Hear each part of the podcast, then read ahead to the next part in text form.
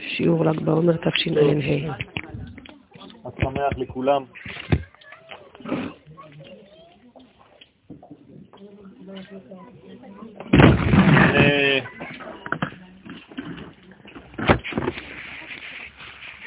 לפני כמה זמן בירכנו את הברכה שציפינו לה היום שלושה ושלושים יום לעומר.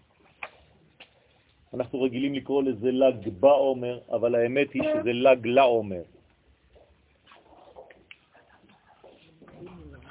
המילים שנאמר בעזרת השם יהיו לעילוי נשמתו של רבי שמעון בר יוחאי, שגם הוא עולה, תמיד עולים, הרי המגמה היא אינסופית, לכן בכל מדרגה יש עדיין לאן לעלות. שום דבר לא שלם בעולמנו, הכל בהשתלמות מתמדת. השלם הוא אחד ויחיד, הקודש, ברוך הוא. על רבי שמעון בר יוחאי נאמר, נעשה אדם בצלמנו כדמותנו. בספר בראשית, כשהקדוש ברוך הוא בורא את האדם, והוא אומר נעשה אדם, זה נאמר בעבור רבי שמעון בר יוחאי. זאת אומרת שהמודל שהיה בפניו של הבורא זו דמותו של רבי שמעון בר יוחאי. האיכות של הנפש המיוחדת הזאת שירדה לעולמנו. אז uh, אנחנו מכוונים בכל הדברים שנאמר, שיחד עם עלייתו של הגדול, רבי שמעון בר יוחאי, זכותו תגן עלינו, יעלו גם כן כל הנשמות של היקרים שלנו, שנמצאות כל הנשמות בחג גדול בעולמות העליונים, כיוון שיש בלילה הזה וביום של המחרת עליית מן, מושג קבלי שמדבר על תשוקה שנובעת מן האנושיות, מבני האדם. התשוקה הזאת מתורגמת לאש שאנחנו מדליקים, אנחנו משתוקקים לאש העליונה, ולכן אנחנו בפועל דמיוני, באקט סימבולי, מדליקים אש כאן למטה, כדי שהאש העליונה והאש שלנו תתחברנה שתיהן, וזה יעשה בעצם אה, זיווג והרבה שפע והרבה נחת למעלה. העלייה הזאת, עליית המן, עליית המים הנוקבין, גורמת למעלה בעולמות העליונים, כשאני אומר למעלה כמובן זה לא, לא למעלה, זה בפנימיות העולמות, הכל כאן. אין למעלה ואין למטה, זה רק מושגים. אלא בתוכיות העולם הזה יש הרבה רבדים שאנחנו לא רואים אותם, וה... השיעורים שאנחנו נותנים בלילה הזה הם לזיווג כל המדרגות יחד. אנחנו לא רוצים שיהיה עולם פנימי שהוא מנותק מן העולם החיצוני שאנחנו נמצאים בו. אנחנו מכוונים שהעולם הפנימי והעולם החיצוני, שהרבדים הפנימיים והרבדים החיצוניים יהיו באחדות אחת כוללת, כדי שנראה בסקירה אחת את כל המציאות ולא כאיברים נפרדים, חלוקים, שאין בהם קשר, ביניהם קשר. לכן אנחנו מכוונים לעילוי שכינת עוזנו, להחיש גאולתנו השלמה במהרה בימינו אמן. וכמובן אנחנו מודים לבעלי אכסניה, יהושע, שוקי וסיגלית, סיגי. השם ישמרם וחיים, שנהגו לפתוח את ביתם כל שנה ואת הלב שלהם בלילה הזה, אז זכות התנא רבי שמעון בר יוחאי יגן באדם ובעד כל הנוכחים כאן ובעד כל אחינו בית ישראל בכל מקום שהם נמצאים. ל"ג בעומר הוא חגה של תורת הנסתר. זה חג מיוחד של הפנימיות, של התוכן הפנימי, של המימד הסודי שהוא בעצם מימד של שלמות.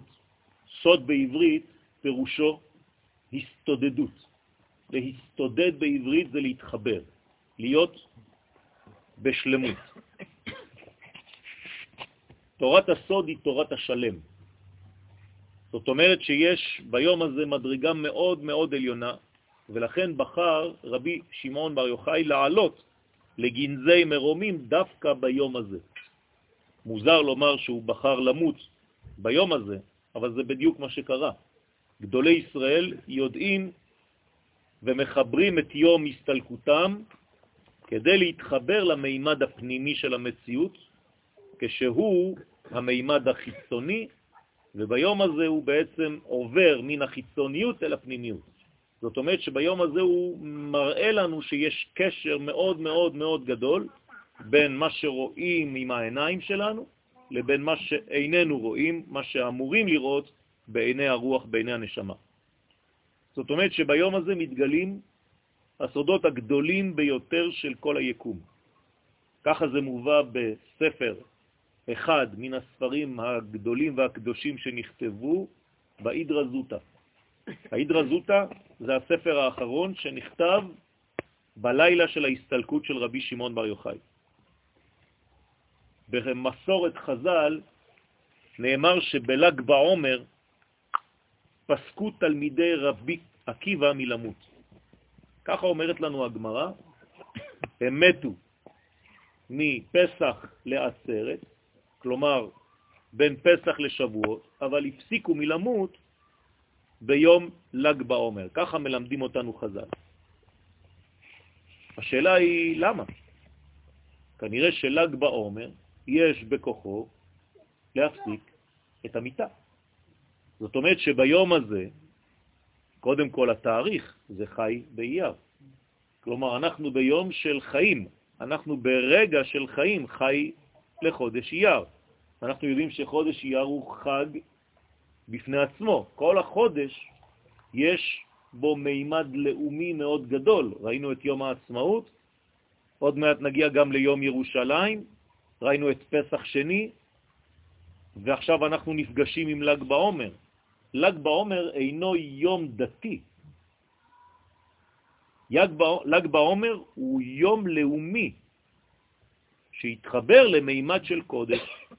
למה אני קורא לו יום לאומי? כי רבי שמעון בר יוחאי היה לוחם צה"ל. מה אתם חושבים, שרבי שמעון בר יוחאי היה איזה זקן יושב במערות ולומד תורה? הוא היה צדיק גדול, אבל הוא היה גם בסיירת. הוא היה חלק מן המרד של בר כוכבא. בגלל זה פחדו ממנו כל כך הרומאים. אם הוא היה סתם איזה רבה שמלמד תורה, ממי זה מפחיד? את מי זה מפחיד? אלא הוא היה בעל כישרונות צבאיים, הוא לקח בידו את המרד של רבו, רבי עקיבא, נגד שלטון רומי בארץ ישראל, כדי לחזור לשלטון עצמאי. כלומר, רבי שמעון בר יוחאי ביקש עצמאות. הוא רצה יום עצמאות. כמובן שלצערנו שם זה נכשל באותה תקופה, אבל האנרגיה נשארה. ועובדה שהצלחנו בדור שלנו, באותו חודש, לחזור אל חג הלאומיות שלנו, אל השלטון של עם ישראל בארצו, מה שהרמב"ן מכנה המצווה החשובה ביותר מבריאת העולם, להקים מדינה.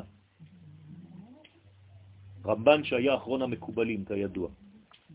דרך אגב, חכמי הקבלה כולם קשורים מאוד לציונות.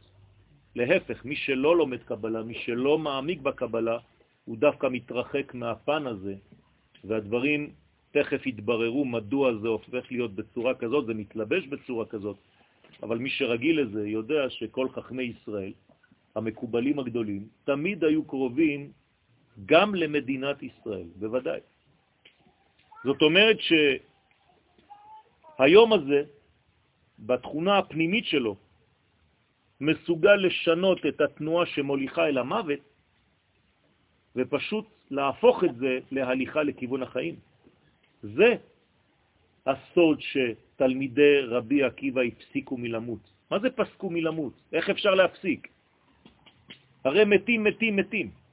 כנראה שקרה משהו ביום הזה. וכאן נכנס הפן הלאומי ולא רק הפן הדתי.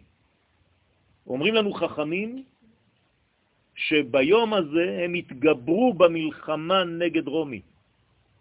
זאת אומרת שבל"ג בעומר קרה משהו שחיבר את הקודש הפנימי שעליו אנחנו מדברים, שתכף ניכנס אליו בעניין הספר המיוחד ליום הזה, ספר הזוהר הקדוש, זה מחובר אל החלק הלאומי שלנו, אל הקשר שלנו עם האדמה הזאת ועם השלטון היהודי בארץ הזאת. זאת אומרת שבעצם ביום הזה יש לנו אפשרות לחזור ולטעום מעץ החיים, מה שאף פעם לא טעמנו.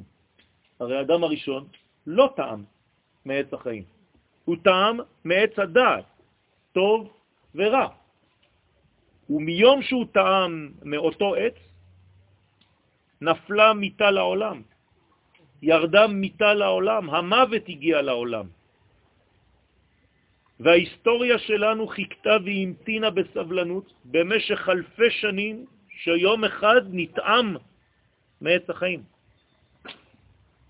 בא אחד מהתלמידים בדור מאוחר יותר וכתב את ספרו וקרא לו בשם עץ החיים, הארי הקדוש. ומאיפה הוא לקח את כל עץ החיים?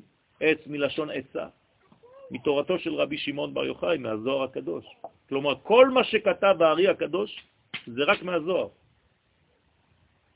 דרך אגב, כל גדולי המקובלים, הרב קוק זצ"ל, אומר וכותב, כל מה שכתבתי אי פעם בכל הספרים שלי, לקוח רק מהזוהר הקדוש ומכתבי אריזל.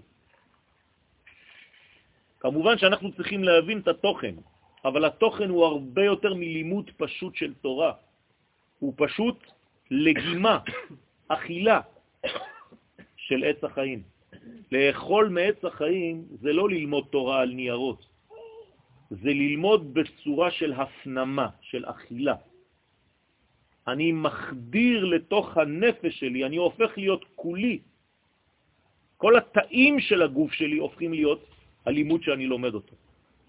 כלומר, ביני לבין הלימוד אין כבר הבדל. הלימוד ואני אחד. כך רבי שמעון בר יוחאי חי, שארץ ישראל והאדם הופכים להיות אחד. אם אני מרגיש שאני חי על ולא חי ב, אני עדיין בבעיה. אנחנו לא חיים על ארץ ישראל, אנחנו חיים בתוכה. היא ואנחנו גוף אחד. מי שלא מרגיש את זה, צריך לעבוד. אני לא חי עם חבר שלי ליד. אני צריך להבין שאח שלי, דתי או לא דתי, זה לא מעניין אותי, איש ישראל, הוא חלק מהנשמה שלי, ואני אוהב אותו ולא מסוגל להתפלל אם יש לי שנאה לאחד מאחי, גם אם הוא לא חושב כמוני. אי אפשר להתפלל, כי תפילה זה לשון קשר. אי אפשר להתקשר לאחד אם אתה כאן בפיצול, אם יש לך שנאה. רק האחד מושך את האחד. לכן בל"ג בעומר יש כוח לתקן את חטאו של אדם הראשון, שהביא מוות לעולם. מדוע? כי ביום הזה אנחנו תואמים מעץ החיים. זה דבר עצום, רבותיי. אתם מבינים מה זה אומר? זה אומר שהיום הזה הוא קריצת עין לגמר התיקון. שאם אנחנו באמת מבינים את היום הזה ומפנימים אותו, אנחנו מסוגלים לגמור את התיקון של כל האנושות, לתקן את הכל. עכשיו, למה זה באמת לא עובד כמו שזה צריך לעבוד? כי אנחנו חושבים של"ג בעומר זה חג של מדורות סתם. האמת שצריך ללמוד בלילה הזה, אבל ללמוד לא בצורה של לימוד רגיל, אלא בצורה של חוויה של חיים, כמו שעושים את זה הילדים, שלא יודעים כלום על ל"ג בעומר, אבל הם יודעים שצריך להדליק מדורה. המדורה הזאת פשוט ממחישה את האש הגדולה שיורדת עד למציאות החומרית של עולמנו. כי לא תשכח מפיזרו, סופי תיבות יוחאי. זה מה שכתוב בציון של רבי שמעון בר יוחאי. זאת אומרת שיוחאי זאת הערובה שלנו לילדים שלנו, שלא ישכחו את התורה. למה? כי יש עדיין מורים בישראל שמלמדים את תורת הסוד ולא מתנגדים ולא פוחדים. יש עדיין כמה פחדנים. אבל בעזרת השם הקדוש ברוך הוא מחזיר את כולנו בתשובה. לא צריך לפחד מהתורה הזאת, כמו שאומר רבי שמעון בר יוחאי בעצמו והרמח"ל בעצמו. מי שבורח מה, מהתורה הזאת, בורח מהחיים, חז ושלום. אז צריך לרחם על האנשים האלה שעדיין לא טעמו את העץ הזה, טעם העץ.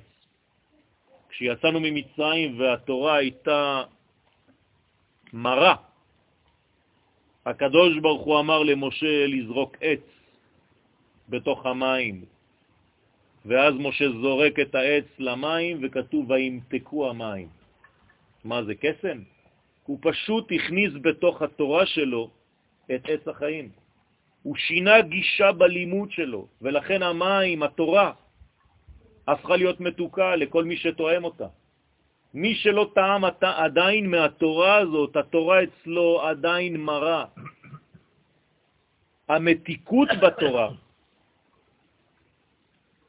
זאת התורה הזאת. זה מה שממתיק לנו, ממתק לנו את כל הדינים.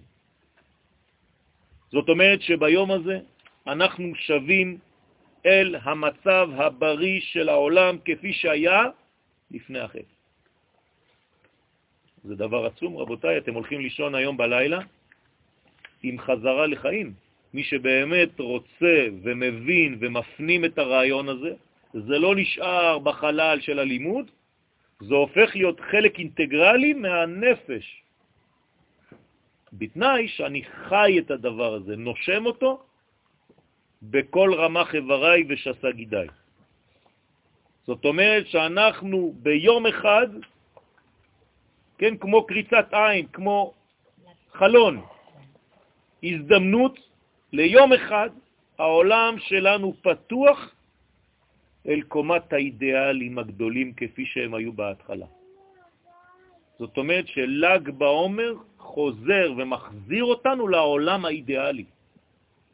לפני הנפילה לחסרונות, לפני הנפילה לחושך, שכל זה בא בגלל ההחטאות. ביום הזה אין החטאה. אנחנו צריכים להבין שהיום הזה נוגע באידיאל העליון. כמובן שאם אנחנו לא מאמינים בדבר ולא מאמנים, כלומר לא מאשרים את הכוח הזה, אז הוא נשאר בפוטנציאל, בכוח, ולא נכנס לפועל בעולמנו. חבל. במילים אחרות אני אומר לכם, חבל לפספס את היום הזה, את הלילה הזה.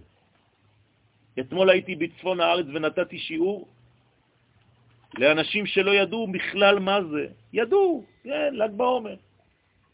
אבל לא ידעו מה התוכן. וכשקצת גילינו יחד מה יש בתוך הפנימיות של היום הזה, פשוט אה, האש הייתה בעיניים, לא רק בחוץ. דווקא, דווקא בגלל שזה כל כך גדול, אז אין שום איסורים. הרי למדנו כבר, נכון? ככל שאנחנו מתקרבים לגאולה השלמה, אז אין לנו אסור ואסור ואסור ואסור, כי הדבר הוא בעצם יוזמה אנושית. יש כאן כוח גדול מאוד. כשהדבר בא מלמעלה, כמו שבת, אז שם מלא מלא אסור, אסור, אסור, אסור, אבל ככל שאנחנו בהיסטוריה מתקדמים, אז פחות אסור. זאת אומרת שהיום הזה הוא לא סתם יום של לימוד, הוא יום של חוויה שמשלימה עם כל הפינות של המציאות ולא משאירה מחוץ לזה שום פינה. אין דבר כזה. היום הזה נוגע בכל. זאת אומרת שתלמידי רבי עקיבא שפסקו מלמות, זאת אומרת שמבחינה צבאית גם כן היה שינוי תפיסה ביום הזה. מה זה שלא נהגו כבוד זה בזה? אפשר להבין את זה בפשטות שתלמידי רבי עקיבא לא נהגו כבוד? אני אסביר לכם מה זה אומר, בסייעתא דשמיא. פשוט מאוד. לפעמים אתה חושב שהאמת היא כל כך אבסולוטית שלא מעניין אותך מה השני חושב. אני בטוח שאני באמת. זה נקרא לא לקחת את השני בחשבון. ואני אגיד לכם גם למה. כי אין דבר כזה שהאמת נמצאת אצלי בלבד. אין דבר כזה. האמת לא יכולה להיות אצלי, כי האמת היא כוללת, ואני אחד, אני פרט. אז האמת לא יכולה לבוא ממני בלבד. האמת באה ממני, ביחד עם החלק שהיא מקבלת, שהוא מקבל, שהיא מקבלת, שכל אחד מקבל פה. כל עוד ואתה לא לומד תורה שלוקחת בחשבון את כל השיטות, אתה אף פעם לא תגלה את האמת. ולכן איך נקראת תורת הקבלה שכן עושה את זה? תורת האמת. אם אני קורא לחלק מהתורה תורת האמת, מה זה אומר? זה אומר שאם אני לא מבין ולא מכניס בתורה שאני לומד את הרובד הזה, אז אני כל הזמן רק בחלקים. למה אומרים בגמרא, אלו ואלו דברי אלוהים חיים? מי שלא מבין מה זה אומר, מה הוא חושב? בסדר, גם הוא צודק וגם הוא צודק. בסופו של דבר כולם עושים, לא.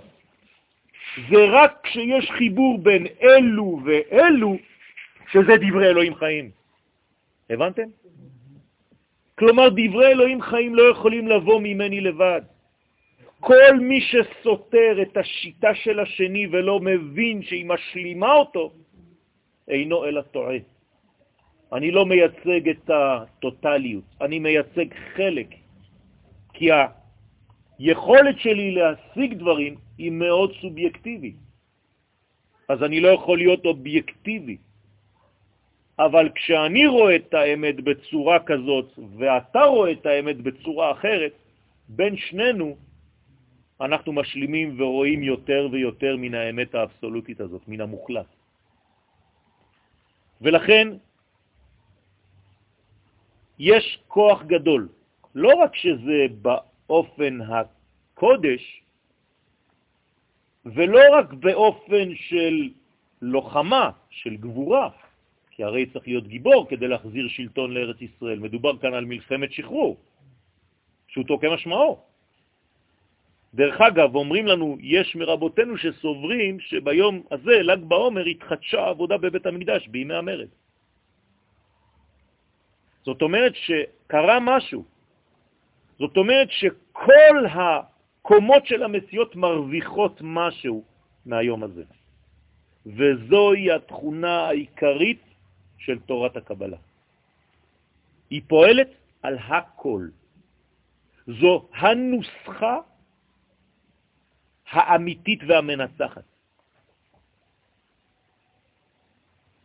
נוסחה בצרפתית, רצית לדעת? לפורמול.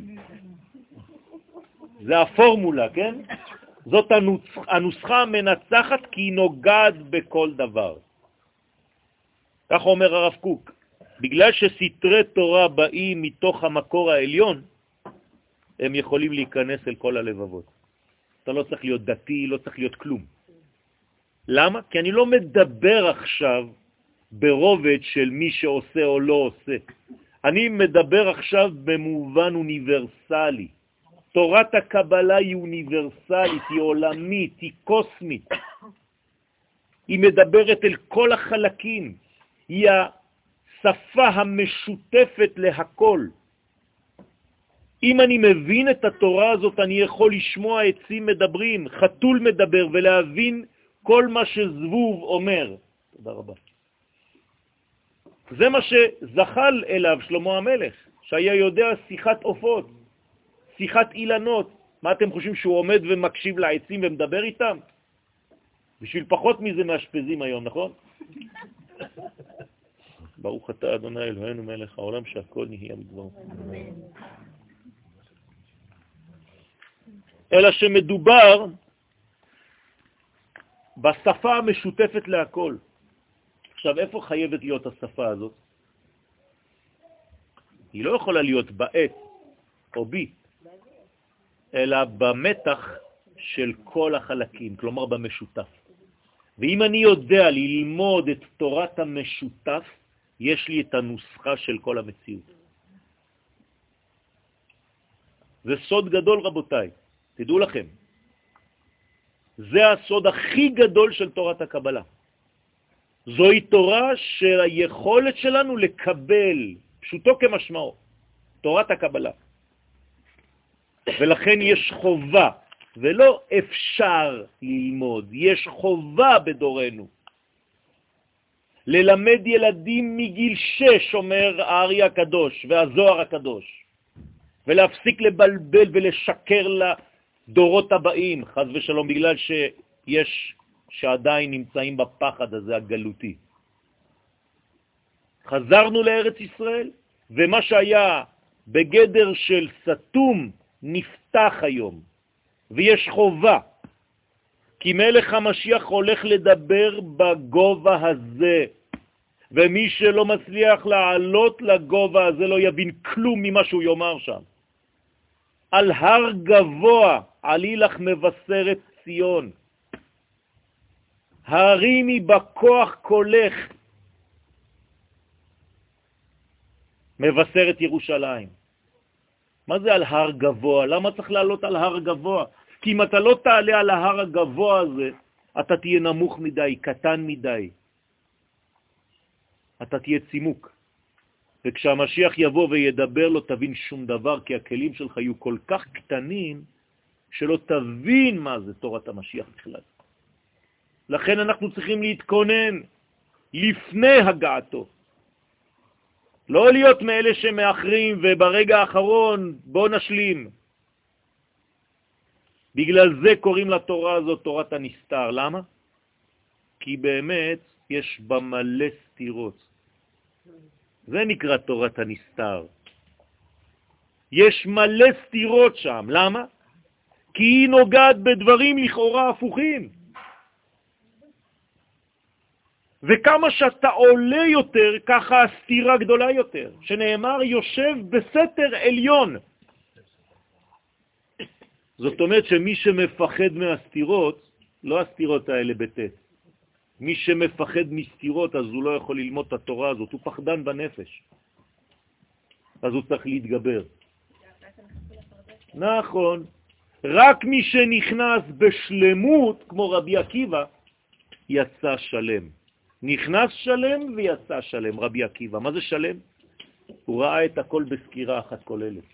מי שנכנס בפרט, מי שנכנס בחלק, משתגע. ולכן... נכון, מי שלא יודע לשאת בתוכו הפכים, אז הוא ילד קטן.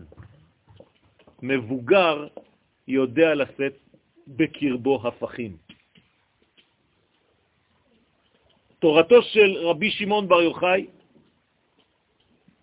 מלמדת אותנו שאי אפשר לגלות את האמת האבסולוטית האלוהית מזווית אחת בלבד. אין דבר כזה. אם אתה לא מסוגל להיכנס לתוך החומר ולדבר על רוח, לא הבנת כלום. אתם מבינים למה בגמרא במסכת שבת דף ל"ג רבי שמעון בר יוחאי מתפשט, חופר חור בחול, נכנס לתוך החול ולומד כל השבוע דברים עליונים. תגידו לי, הוא משוגע? אין לו מה לעשות בחיים? מה זה שהוא תומן את עצמו בחול? בחול, שהוא אנטיתזה של הקודש. רק אדם שמסוגל להתאמן בחול וללמוד קודש, הבין את הסוד. הנה הסתירה הגדולה ביותר. הוא גם בקודש העליון וגם בחוליות, בדברים הכי הכי פשוטים של המציאות. זה כוח עליון. זה הסוד הגדול ביותר. לא לפחד, רבותיי, לגשר בין העולמות. לכן האמת האבסולוטית האחת, אי אפשר לגלות אותה, כי היא מתפרטת למיליון חלקים. אז תגידו לי, אבל זה דומה מאוד לשיטה הפילוסופית החדשה של פוסט-מודרניזם. לא נכון, בכלל לא. כי בפוסט-מודרניזם אומרים שכולם צודקים. אז אין באמת שום אמת, הכל. זה לא נכון, זה לא מה שאנחנו אומרים. אלא שהקיבוץ של כל ההפכים האלה, רק מתוך הקיבוץ הזה אפשר לראות את האמת האבסולוטית. זה ההרכבה של כולם. לכן, רק שיטה כזאת, שיודעת לראות את המשותף שבין כל הזוויות של המציאות, בין כל השיטות של המציאות, נקראת תורת האמת. אמת זה א', מ' ות', האותיות הכי רחוקות באלף ב'. למה? כי זה כולל את הכל. מא' עד ת' דרך המ' האמצעי. כלומר, זה משולש. כל שיטה, כשהיא לבדה, רק חלקית, ולכן היא לא יכולה להיות אמיתית. ואני חוזר ואומר, זה חידוש שקיבלתי כשכתבתי את זה, בסייעתא דשמיא, אלו ואלו דברי אלוהים חיים. רק כשהם אלו עם אלו, אז זה דברי אלוהים חיים. אבל אם זה לבד, זה לא אמת. זה חלקיק. אתה לא יכול לדבר על אמת. זאת אומרת שהיום הזה, במובנים קצת יותר פנימיים, יש לו מסוגלות מיוחדת בקוסמוס. יש שידור מיוחד לחבר בין קודש למלכות. זאת אומרת, היום הזה הוא לא סתם בחודש אייר, אמרתי לכם, הוא מסוגל לחבר בין גבורה של עם ישראל שבארצו לבין קודש, לבין מדרגות גבוהות מאוד, ואין סתירה בין הדברים. מלך המשיח צריך להיות מלך, כלומר רמטכ"ל, שיודע להנהיג מדינה. הוא צריך להיות לוחם וגם גדול בתורה. הוא קודם כל מלך, אחרי זה משיח. זה הפירוש של. בוודאי. זאת אומרת שביום הזה אנחנו מתחילים לבנות את ספירת המלכות. אתם יודעים שהיום הזה הוא הוד שבהוד בתורת הקבלה, זה במידות, אבל במוחין אנחנו בקטנות א', דאבא ואימא. זאת אומרת שזה לכאורה קטן, קטנות א', כלומר הדבר הכי קטן שיכול להיות. למה? כי אתה יורד למדרגות הנמוכות ביותר.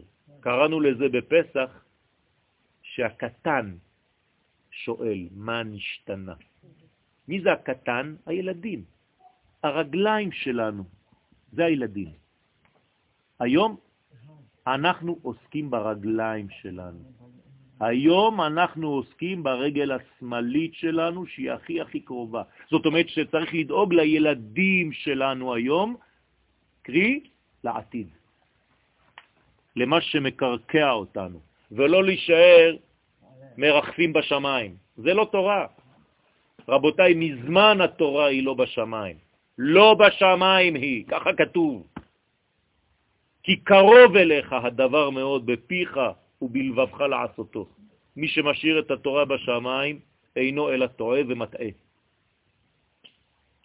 לכן, שלושה רבדים מתאחדים ביום הזה. העולם, מקדש. השנה, הזמן, ל"ג בעומר. ומה זה הוד? הוד זה שורש הנבואה. כלומר, כשהנבואה פסקה בעם ישראל, מי תפס את מקומה בינתיים? תורת הקבלה. זאת אומרת שהמקובלים של היום הם הנביאים הראשונים שיחזרו לנבא. אנחנו חוזרים לנבואה, אנחנו שווים לנבואה. מי יהיו הנביאים הראשונים? המקובלים, האמיתיים. אני לא מדבר על בבות וזיופים, כי בכל מקום אפשר לשקר. אבל אלו הם הנביאים האמיתיים שחוזרים לנבא בעם ישראל. זאת אומרת שהנבואה נשמרה בתוך קופסה עד הדור שלנו. הלאומיות של ישראל נשמרה בתוך קופסה, בתוך ספר הזוהר, זה קופסה. והיום אנחנו פותחים את הקופסה והכל מתברר לנו, רטרואקטיבי. זה הסוד הגדול של הדור של חזרתנו לארץ ישראל. והקדושת הנפש, רבי שמעון בר יוחאי. כלומר, בית המקדש בצורה אנושית זה רבי שמעון בר יוחאי. אני לא יודע אם אנחנו מבינים מה אנחנו אומרים בכלל. זו דמות שאי אפשר בכלל לעמוד בקרבה, מרוב שהאור שם שורף, מהאור ש, ש, ש, ש, שזוהר ממנו. אבל אנחנו כן צריכים, כי אנחנו מבינים שזוהי תורתו של המשיח. זוהי התורה שבלעדיה אנחנו לא יכולים, ולהפך, לא רציתי אפילו להביא דברים מפחידים שאומר הזוהר בעצמו, שמי שלא לומד את הלימוד הזה, בגללו נמשכת הגלות, ובגללו יש פיגועים וכל מיני דברים בעולם. וכשהמשיח יגיע הוא ידרוש ממנו את הדין למה לא למדת. אתה היית תלמיד חכם. כך כתוב בתיקוני זוהר, תיקון למד, רבותיי, זה מפחיד מאוד. זה לא איזה ילד קטן כתב את זה, רבי שמעון בר יוחאי. זאת הזהרה שעלינו להתאמץ, והבן ישחי אומר שכל מי שלא יתאמץ לעשות את מה שהוא יכול בתורה הזאת, חייב לחזור בגלגול. כי זורקים אותו מלמעלה, אומרים לו, אם לא תדעי לך, היפה בנשים, מה למדת? צאי. את חוזרת בחזרה לעולם הזה כי לא השלמת את מה שהיית צריכה להשלים. חז ושלום, דברים חמורים של הבן ישחי. של רבי חיים ויטל, של רבי מרדכי עטיה, של כל גדולי המקובלים לכל הדורות, עד האחרונים של הבבא סאלי וכל גדולי ישראל שבכל המשפחה של אבו חצירה, ועד היום. זאת אומרת שיש לנו בעצם לא לקחת את זה בקלות, רבותיי. לפעמים אנחנו מעלים איזה מין חיוך, הזוהר אומר, בדע ספרה, רק בספר הזה, יפקון ישראל מן גלותה ברחמים. אנחנו נצא מהגלות, אבל ברחמים. מה זה רחמים? ג' קווים. אמצע, קו אמצעי, זה נקרא רחם. זאת אומרת, אנחנו נצא מהגלות, אבל איך? אם אתה רוצה לצאת בקו אמצעי באיזון מהגלות של אלפיים שנה, בדע ספרה, בספר הזוהר, ולא בשום ספר אחר, ככה הוא אומר שם, בעצמו.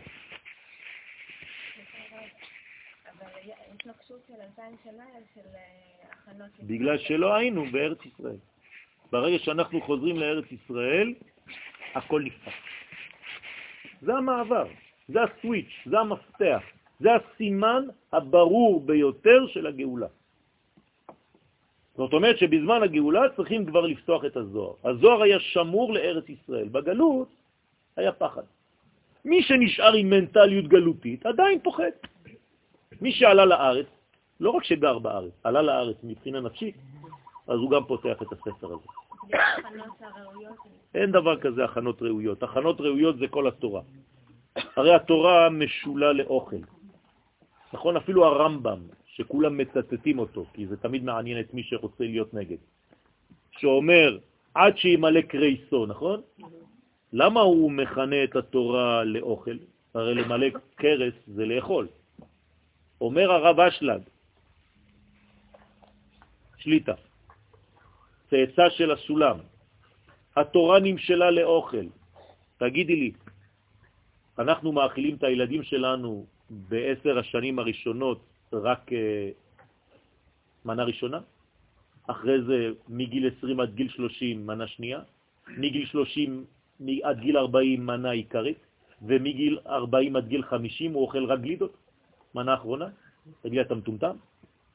אלא כל ארוחה יש כניסה, מנה ראשונה, מנה עיקרית ומנה אחרונה. ככה צריך ללמוד תורה. לכן זה משול לאוכל. אתם חושבים שהרמב"ם לא יכול היה לומר לנו עד שימלא ראשו? מה זה ימלא קרסו? כי אתה צריך לדעת שכשם שאתה אוכל, כך אתה צריך ללמוד, בצורה מאוזנת. אני לא ראיתי אנשים מגיל 60 שאוכלים רק מנות אחרונות כל היום. בסדר? חובת הלימוד של תורת המסתר הוא על כולם? בוודאי. כפי אשר תשיג ידו. אני עכשיו חוזר בדיוק, אתם יכולים לבדוק את זה, על המילים של הבן ישחק. כפי אשר תשיג ידו. זאת אומרת, לפחות לנסות. בכל גיל, בכל... לא בכל גיל, מגיל 6, כך הוא אומר. מספיק צעיר. בסדר? זאת אומרת, להביא, עכשיו אני לא אומר שאתם צריכים לפתוח זוהר ליד ילד בגיל 6, לא דיברתי על זה, אלא פשוט לדבר על תורה שהיא תורה שהיא גדולה יותר, מאשר לטמטם את הילד שיחשוב שהקדוש ברוך הוא זה איזה זקן נמצא בשמיים ועם מקל. עבודה זרה. אלא להתחיל לתת לילד מושגים. הוא יכול להבין את זה. יותר מופשטים, יותר גדולים. לא לגמד אותו. כי אתה בונה בעצם נפש חולה אם אתה לא עושה את זה. צריך אה, חוכמה. יחידי סגולה למדו בגלות אה, זוהר. נכון. אבל אם היו מחנכים כבר אה, ללימוד מההתחלה, אז היינו מחלישים גאולה. נכון. היינו. אז למה הייתה תמיד מסתרת וחבויה רק... בגלל ש... שוב פעם, חזרה לארץ ישראל. כל עוד ואין שלטון יהודי בארץ ישראל, הדבר הזה סגור. זה לא היה אפשר הפוך? אי אפשר. ובזכות הקבלה ייחשנו קצת את הדברים, אבל זה היה צריך לעבור דרך, אה, שוב פעם, הרמב"ם, איך הוא מכנה גאולה? במלכות. רק שעיבוד מלכויות. זאת אומרת שהוא אומר שזה חייב להתלבש במימדים מאוד מאוד מאוד חומריים לעולם הזה. פוליטי. פוליטי. עכשיו, כשאתה מדבר עם אדם דתי על פוליטיקה, הוא משתגע. הוא חושב שזה אנטי-תורה. כמו אצל הנצרות. אצל הנוצרים מפרידים פוליטיקה מה, מה, מהקודש. בעיה חמורה בנפש. אנחנו, כל הדברים שלנו זה קודש. לא חשוב מה אני עושה. גם כשאני הולך לקנות נעליים במלכה זה קודש. אני צריך לדעת פשוט מה אני עושה ולכוון בצורה נכונה.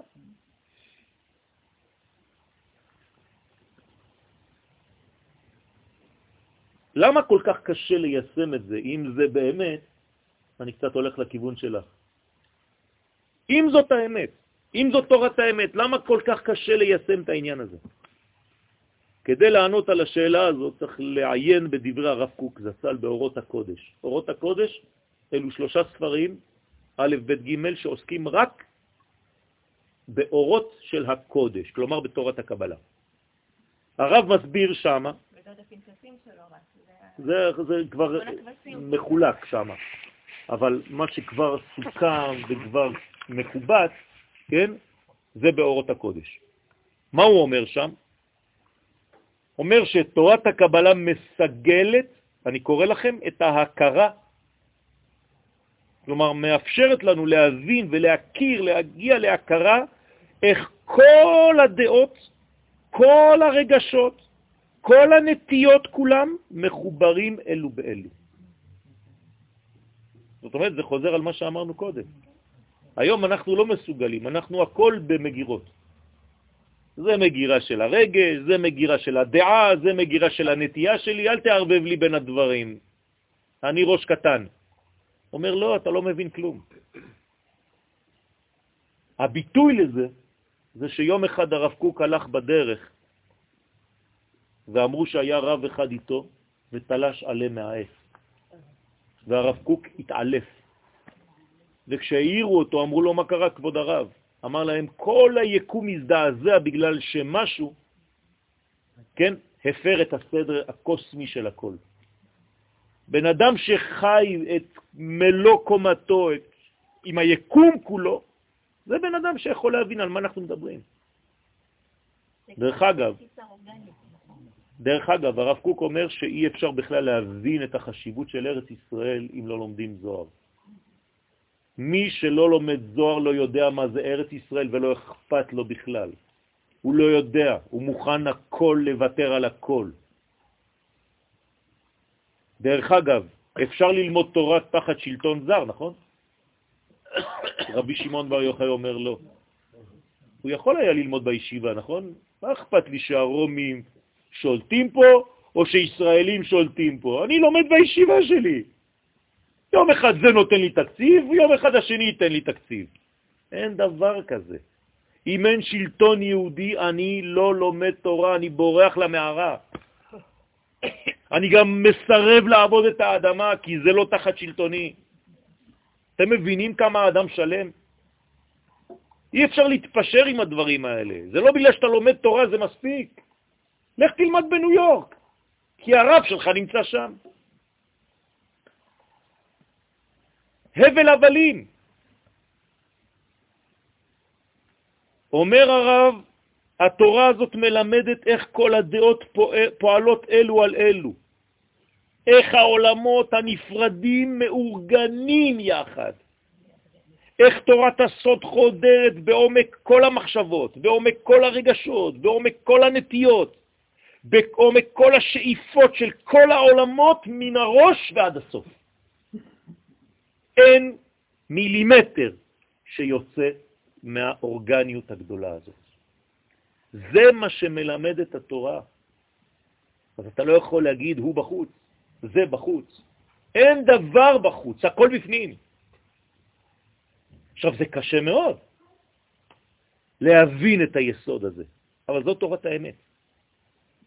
אומר הרב קוק, תורת הסוד מכרת את האיחוד שיש בכל המצוי בגשמיותו וברוחניותו, בגדלותו ובקטנותו, הכרה פנימית. כלומר, גם בגדול וגם בקטן, אין דבר כזה מה רבו מעשיך השם. אומר הרב, תגיד גם מה קטנו מעשיך השם. כלומר, הוא גם בגדול וגם בקטן ובמיני ובמיקרו, כמו שהוא במקרו. דרך תורת הסוד מתגלה המגמה הפנימית של כל הבריאה. זאת אומרת שהפנימיות פתאום מופיעה כלפי חוץ. זהו, זה גמר התיקון, רבותיי. התוכן מופיע בלבושים. זה הסרט האחרון, זה מה שציפינו לו. לזה קוראים גאולה. אתם רוצים גאולה? אנשים רוצים גאולה, הם חושבים שגאולה זה איזה בן אדם שיבוא סתם על חמור ויתחיל לספר לנו סיפורי סבתא. גאולה זה פשוט שהערכים של השמיים יבואו והתלבשו בכל הרבדים פה. זאת אומרת שאפשר להפוך דברים שעד היום לא הבנת. הרי זה הסוד לילה כיום יאיר. מה זה לילה כיום יאיר? שמה שנראה לך היום לילה, אתה מסוגל להביא את זה ביום. אתה הופך את הלילה ליום, כי אתה מגלה את היום שגנוז בתוך הלילה. כלומר, אף פעם לא היה לילה. זה הכל אילוזיה. יש לך טעות אופטית, יש לך בעיות משקפיים, אתה לא יודע לראות את המציאות, אתה בחושך, כולך שחור. אומרים לנו בנבואה, וניגש חורש בקוצר. מה זה אומר? ההתחלה עם הסוף. חרישה זה בהתחלה, קצירה זה בסוף. מה זה וניגש? אחד דופק בכתף של השני? איך יכול להיות דבר כזה? זה תורת הסוד. שאתה רואה את הסוף כבר בהתחלה. אין כבר רווח ביניהם. הרב ויולדת יחדיו, אישה בהיריון יולדת באותו יום, באותו רגע. נכנסת להיריון, יוצאת עם תינוק. אתם מבינים שזה כל זה ביטויים של סיבה ותוצאה, הכל קשור, הכל אחד. זאת אומרת שהתורה הזאת משחררת את כל המציאות מהדבר הכי חמור לעניות דעתי. זה אומר שזה מבטל השכחה. תהליכים? כן. כן. לכן זה נקרא קץ הזמן, קץ הימים, אין זמן. זה מבטל את התהליכים. זה יבטל. אנחנו עכשיו בתהליך, אבל ברגע שזה מופיע ממש, אין יותר. זה כבר לא זמן, כי אנחנו במימד שאין בו זמן. אצל מי אין זמן? אצל הקדוש ברוך הוא אין לו זמן. לכן אין בו שינויים. אני השם לא שניתי. אצלנו יש שינויים כי הכל בשניות, הכל בשניות. זאת אומרת שבעצם התורה הזאת משחררת את הבריאה מהדבר הכי חמור שקרה לנו, השכחה. התחלנו להיות שוכחים, התחלנו להיות שחורים, זה אותו שורש. בימי בית המקדש, למדו תורת הקבלה? בוודאי, בוודאי. אז זה לא שמר עליהם? בוודאי שזה שמר, אבל לא כולם. היה צריך לעשות את זה בכל הקהילות. בסוף ספר התניה של רבי שניאור זלמן כתוב בקטע אה, אה, של הספר שמצווה לפתוח ישיבות ללימוד קבלה בכל הארץ ולהרבות בחברותות ובחברים ואפילו שהרב שמלמד אותך לא יודע ולא בקי ממש. זה נקרא ייחוד והאמונה, ספר הייחוד והאמונה. בסוף ספר התניא. זאת אומרת שכל מה שאמרתי עכשיו זה צריך להופיע בכל הרבדים, בעולם, כלומר במקום, בזמן ובאדם. וכשנשחרר את העולם מכל המסכים האלה המסתירים את היסודות האמיתיים, זה, זה, זאת הגאולה האמיתית. הגאולה זה פשוט שחרור מהעבדות. אנחנו כולנו עבדים. כל אחד עבד לשיטה. כל אחד עובד את, חז ושלום, הרב שלי, מורי ורבי, אומר לי, אל תעבוד אותי, אני לא אלוהים. אתה צריך להיות אדם חופשי, תלמידי היקר. גם כשאני מלמד אותך משהו, תישאר עם החופש שלך. זה רב, רבותיי. אף פעם הוא לא גונב ממך את הבחירה החופשית, אף פעם הוא לא מכניס אותך לפחדים, שתישאר תמיד כלוא בתוך מעגל כזה. אתה חושב שאתה עובד את השם, אתה פשוט מפחד, כולך בפחדים. זו לא נקרא עבודת השם, רבותיי. זה רק תחילה של גישה של ילד קטן. צריך להתבגר בעבודת השם. למה? כי את השם אנחנו מושיעים. ישועת השם. גם כאן אנחנו אגואיסטים, חושבים שהגאולה זה בשבילנו. הגאולה זה בשבילו. נמאס לו להישאר בשמיים של המציאות. הוא רוצה כבר להתגלות בעולם, ואנחנו מונעים ממנו מלהתגלות בעולם. למה כל אחד חושב שהוא צודק בגלל שאמרו לו? פחדנים. לכן צריך לשחרר את הקודש מהגלות שלו, כדי לשוב לבריאות האמיתית, לבריאה האמיתית, כפי שהקדוש ברוך הוא חשב אותה. אתם רוצים שאני אסיים?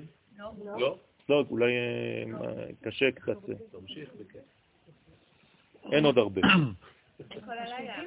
חשובים. לא אמרתי. הרב קוק ממשיך ואומר באורות הקודש, הוא מסביר שעל פי תורת הקבלה הכל חשוב והכל בעל ערך, לא לזלזל בכלום, וכמובן בשום אדם. אין תנועה אבודה, תשימו לב למילים, זה פשוט, אם הייתי יכול הייתי עושה מכל מילה כזאת ארמון.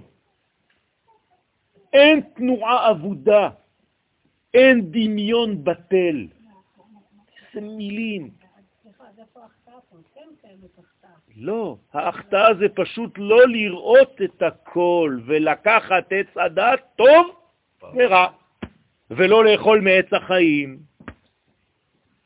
זאת הבעיה שלנו. אנחנו לא יודעים לאכול את השלם, אנחנו כל הזמן רק בחלקים, חלקים, חלקים, חלקים. ואת חושבת שהחלק שלמדת זה החלק, זהו, כולם טועים חוץ ממני. אנא אמלוך. חס ושלום. אני אומר, ואני צריך להיות תקף בשיטה שלי, כן, לשמור עליה, אבל אני מקבל גם שיטה אחרת. אבל בתנאי שהיא לא סותרת את השיטה שלי. אני לא סותר את השיטה, אבל אני אומר, היא ואני מגלים את האמת. אבל בואו נדבר. בואו תשבו איתי. אל תפחדו. אל תזרקו, תגידו, לא, לא, לא, זה, זה לא צריך לדבר איתו. הוא לא רלוונטי. זה מראה כמה אתה פחדן. בוא תשב, תביא לי מקורות ואני אביא לך מקורות. לא, זה לא הוא שאמר את זה. אמרו את זה לפניו. אבל זה לא משנה.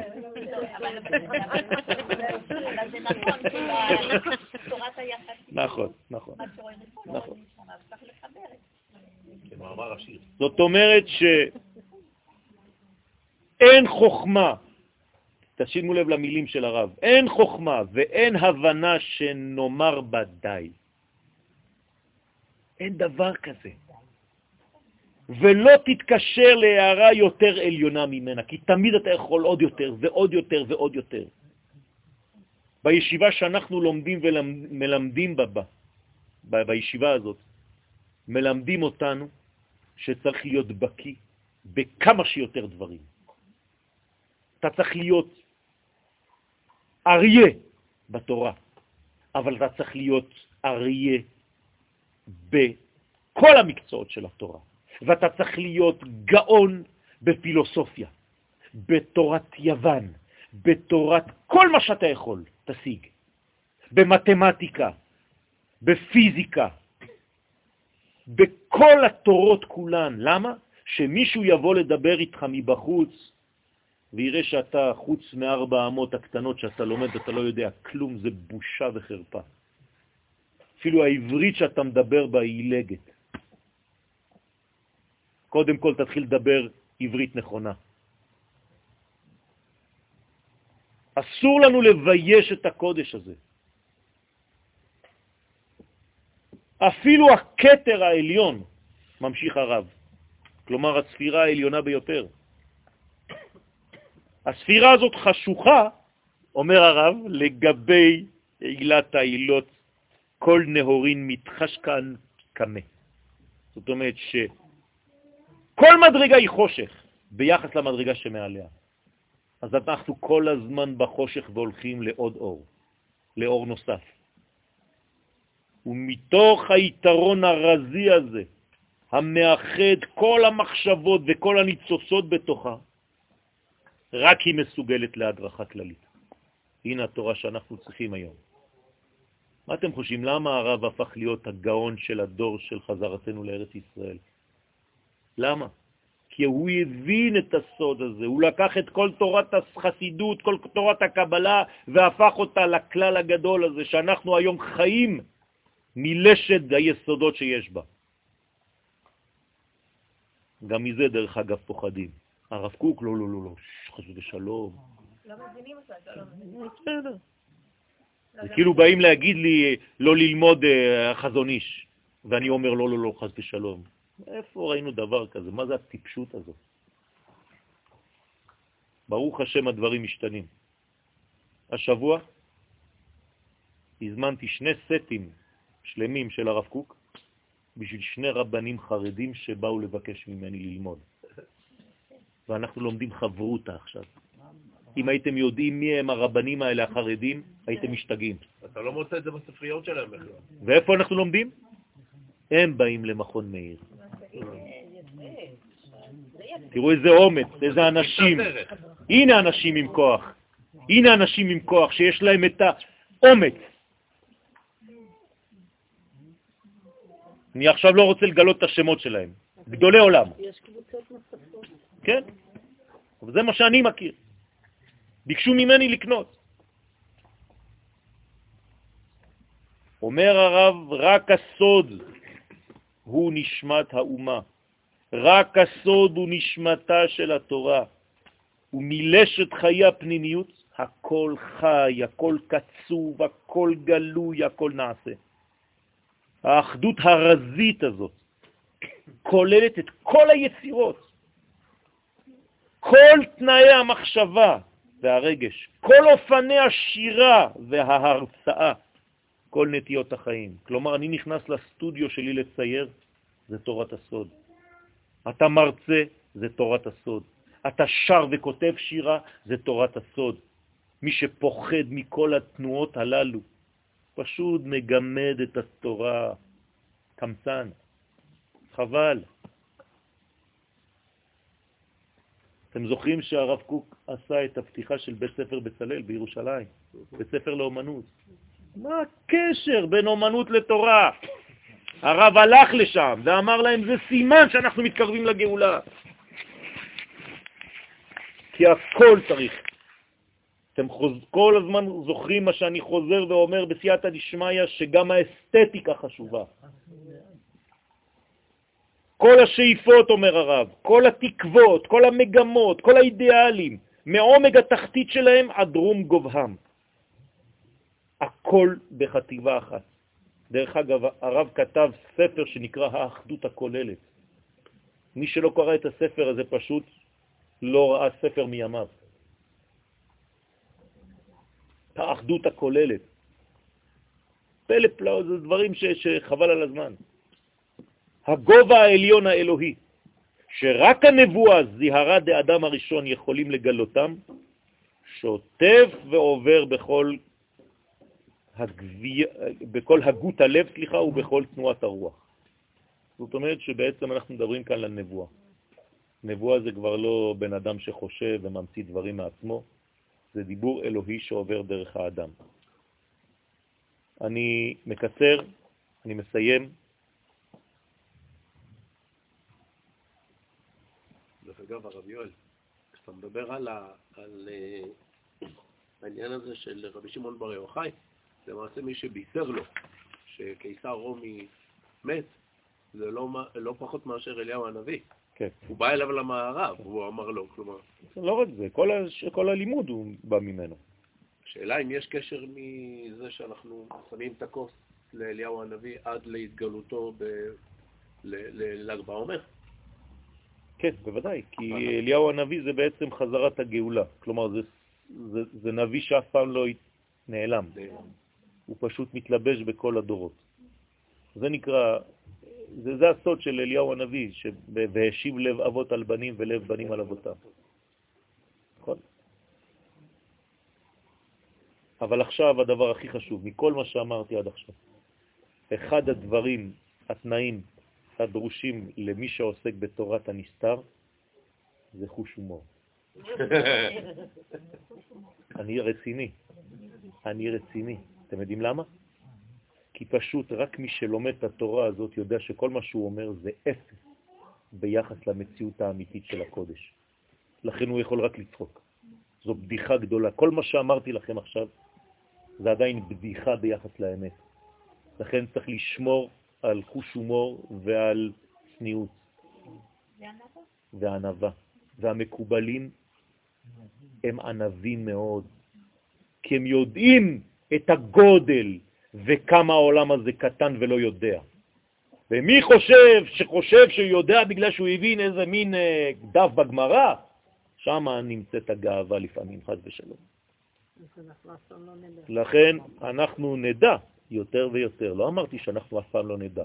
מעניין, כל פעם שאני אומר משהו, זה או שחור או לבן. לא, אף פעם. אני תמיד באפורים שהולכים לכיוון הלבן. משום מה זה מתפרש תמיד לא, אין כלום. לא. לא כן, אבל אני תמיד אומר, זה לא אין או יש, תמיד זה תהליך, זה תהליך.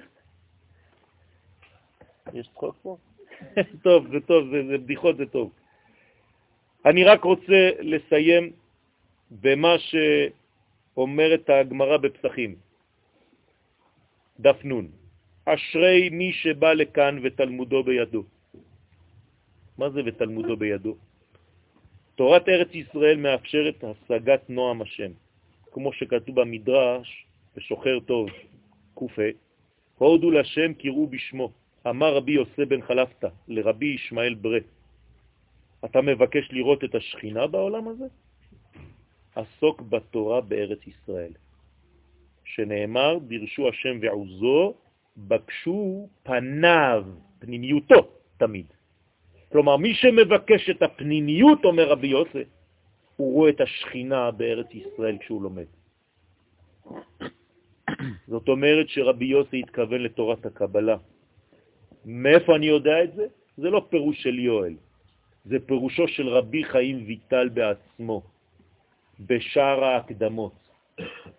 ועכשיו אני קורא לכם מה שאומר רבי חיים ויטל. התלמיד של האריזל, והוא אומר לו, הנה, כבוד הרב, מה כתבתי בהקדמה של הספר שעתיד לצאת, עכשיו הוא אצל שוקי בדפוס. זה מה שהוא אומר לו, זה לשונו. הנה מבואר, כי תורתנו הקדושה כלולה ונמצאת בכל ארבע עולמות אצילות, בריאה, יצירה ועשייה.